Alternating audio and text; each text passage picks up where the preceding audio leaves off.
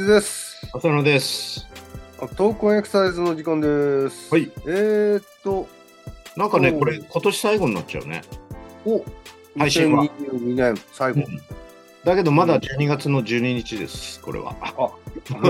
まだね、ワールドカップもベスト4が出揃ったっていうところで。ああ、そうですね。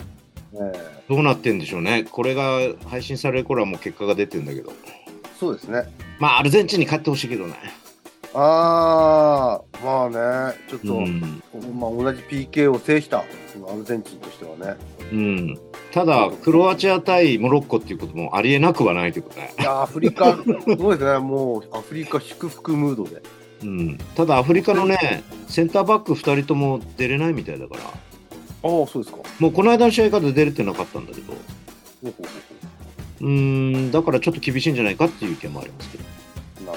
まあ、どうなって。ただね、えー、とワールドカップ、えーこれから、えー優勝チームが決まるっていうことなんですけど、優勝国が決まるっていうことなんですけど、うん。さて、今までずっと私たちが話していたのは、うん。まあ、あの体の中であの、体の機能の中で非常に重要だというのが、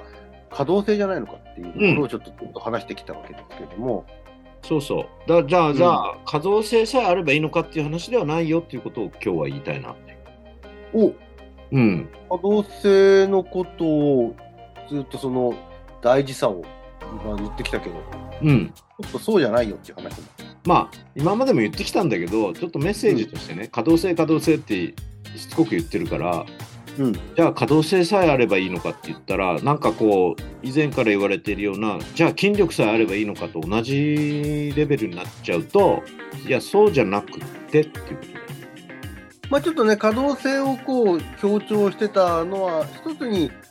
あのまあ、例えばあアンチエイジングなんかでも、非常にその筋力だとか、筋のその組織ですね、その組織の量、筋の量が大事だよということがあまりにも多く取り上げられすぎてるんで、そのまあ、あのいや、それだけじゃなくて、実は可動性っていうか形で今まで喋ってきたんですけども。うん、やっぱりある程度正常な生理学的な可動性が可動域範囲っていうんですかね。可動範囲っていうんですかね、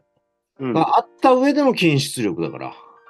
まあそうですよね。うん、まあもちろんそうじゃないあの止めて同時収縮的に止めてとかいろんなのは細かく言えばあるけど、うん。まずは動くっていうことを前提に考えたとき動く範囲が狭ければ筋出力を発揮する範囲も狭くなるわけですよね当然ながら。うん。そうするといくら筋力がそこの中であっても、えー良い良いパフォーマンスにはつながらないんじゃないかということと多分可動範囲が狭め狭められれば狭められるほど筋出力も限界が生じるんじゃないかな。その範囲だけで筋をどんどん肥大させるってことは難しいんじゃないかな。うん。やっぱり筋肥大にはある程度の範囲を動かすっていうのが前提だと思うから。そうですね。その筋肉という組織だ、まあ、という意味で言うと、まあ、その量が多かったり強かったりということは、まあ、多分あのいいことなんだとは思うんですけども、うん。あのこと、運動という意味で考えると、例えばその手足でも先端が速く動くかっていうことを考えたときに、例えば無知の動きを一つ見てみても分かると思うんですけど、無知の先端がこう速く動くっていうのは、手元でいかにこう動かせれるかが、その先に伝わる力を変えてるわけですよね。うん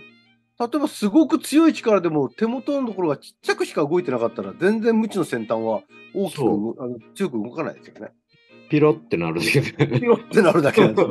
すよ。これがところがあまり大きな力じゃなくても動く手元で動くその無知の握りの部分ですねあれが大きく動くと、先端にはあの速い大きな力が伝わりやすいとは思うんですよね。そうですね。で、うんこれ、これから言うことはちょっと仮説なのかもしれないけど、可動範囲があれば、その範囲で適切な筋力発揮ということを学習していくんじゃないかなって気がする。まあそうですよね。うん。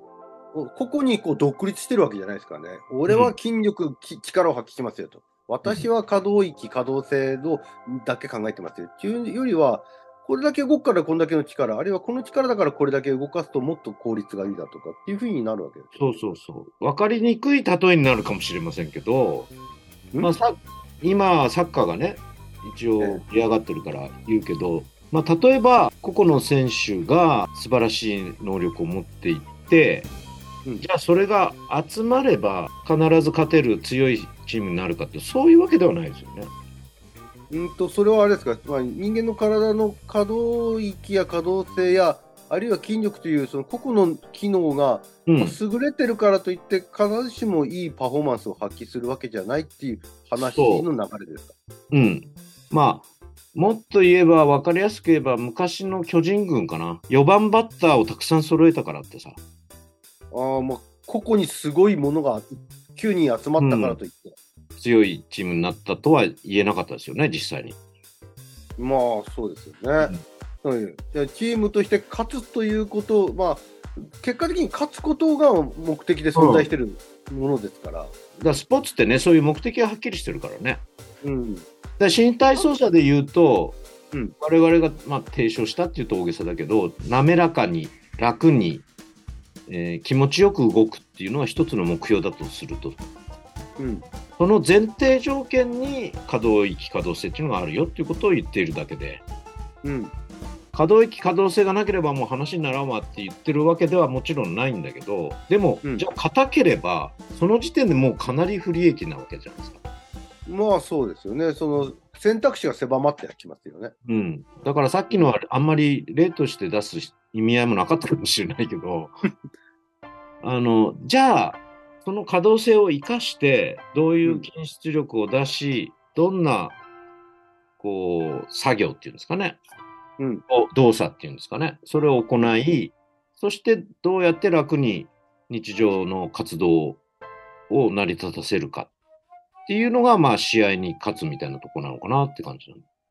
うん。まあ、個々のその機能も、個々の機能だけ優れていれば、じゃあ全体のその、まあ、例えばスポーツであったり、日常生活であったりっていう、そのパフォーマンスの部分が、個々の機能が上がれば、えー、全て丸く収まるとまでは言えないだろう。まあ、そうそう。でも、かえって個々の、逆に個々の機能がないも、全くない状態で、じゃあそのスポーツだとか日常生活がうまくできる、これもまた難しいだろうと。そう。だから、あの、優れた選手っていうのは前提の条件じゃないですか。ああ、まあ、選ばれし者だから。そうですよね、個々という意味で、それを、まあ、料理で例えた方が分かりやすいのかな。例えがどんどんと飛んでいきますだとか料理だとか野球だとか もう素晴らしい素材を集めたとして、うん。そのまま生で食うわけじゃないから、まあ生で食う場合もあるかもしれないけども、まあ料理として成り立たすんだったら、やっぱりそれに対してどんな料理を作り、そしてそれに対して優れた料理を作る料理人がいるみたいなところじゃないですか。なるほど。まあ僕今の話聞いてて、その、おいしんぼっていう漫画があったん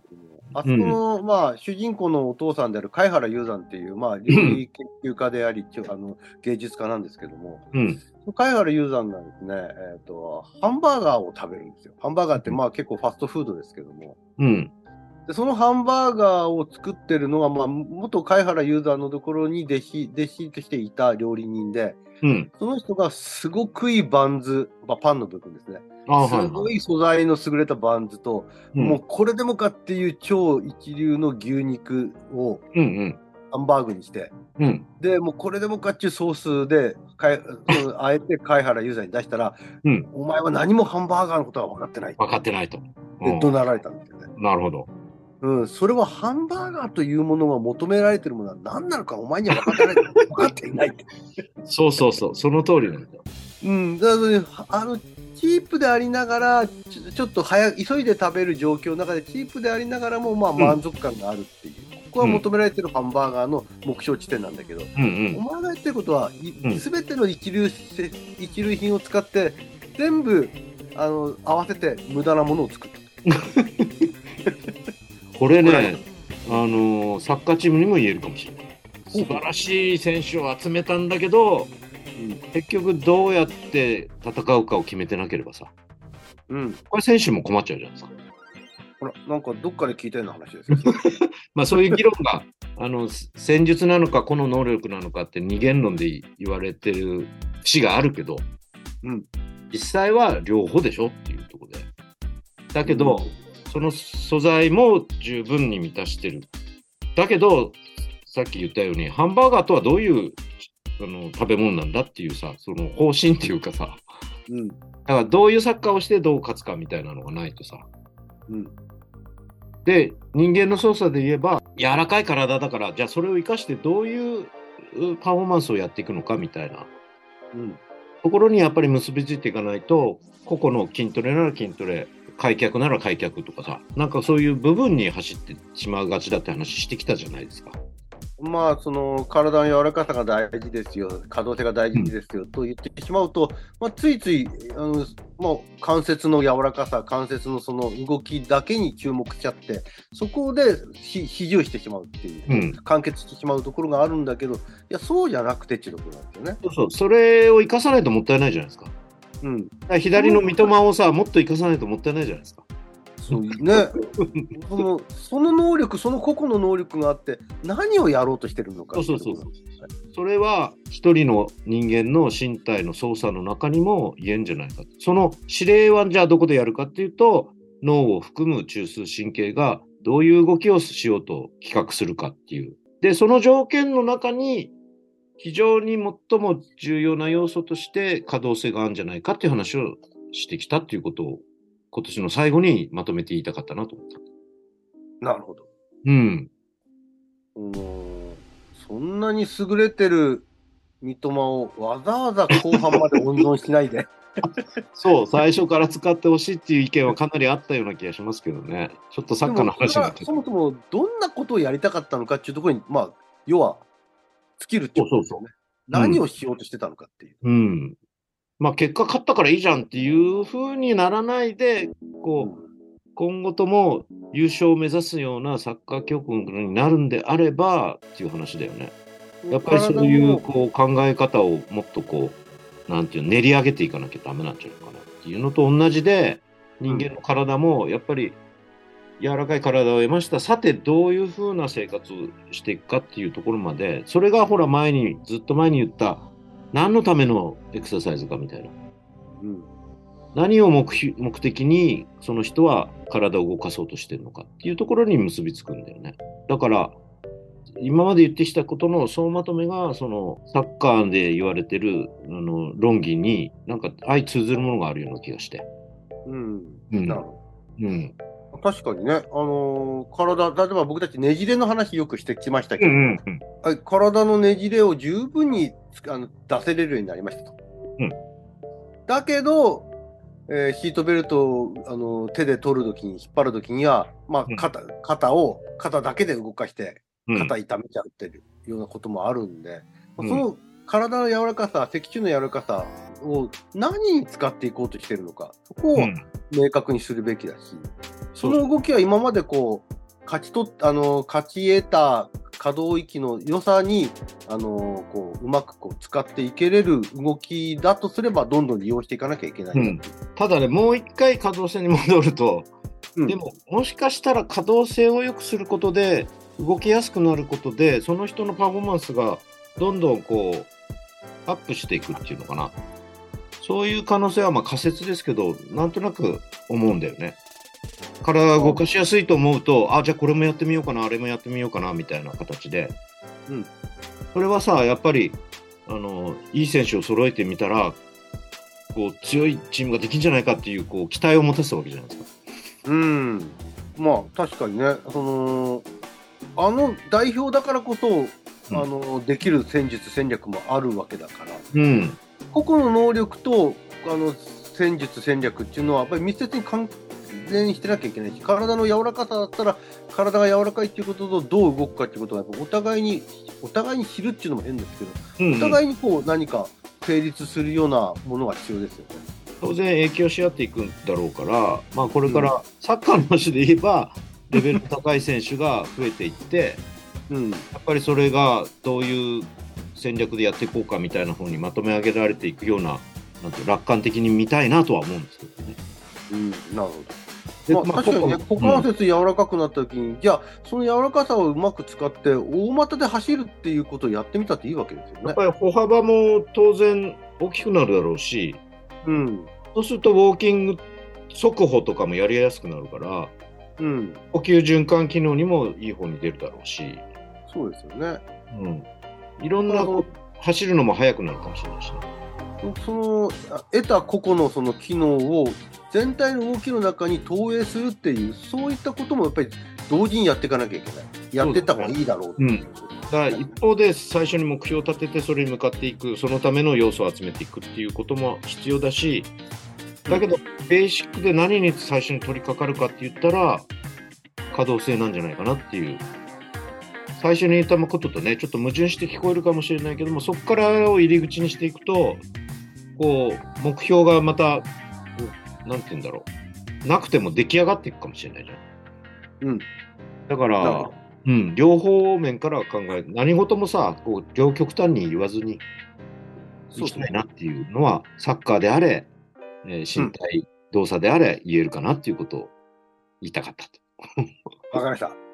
非常にいろんな比喩がこう飛び交って、なかなか分かりづらかったけども、そうだね。まあでも言わんとしてることはそれほどね、外れてることじゃないなと。結局、サッカーの話をしたいのか、身体の話をしたいのかっていうね。まあ、どっちもしたいんですけどね。そうどっちも欲張ってしてみた。そうですね。あ年末だから許してくださいって。はい。はい。じゃあまた、えー来年よろしそうですねくお願いします。来年もよろしくお願いしますということで。よろしくお願いします。はい。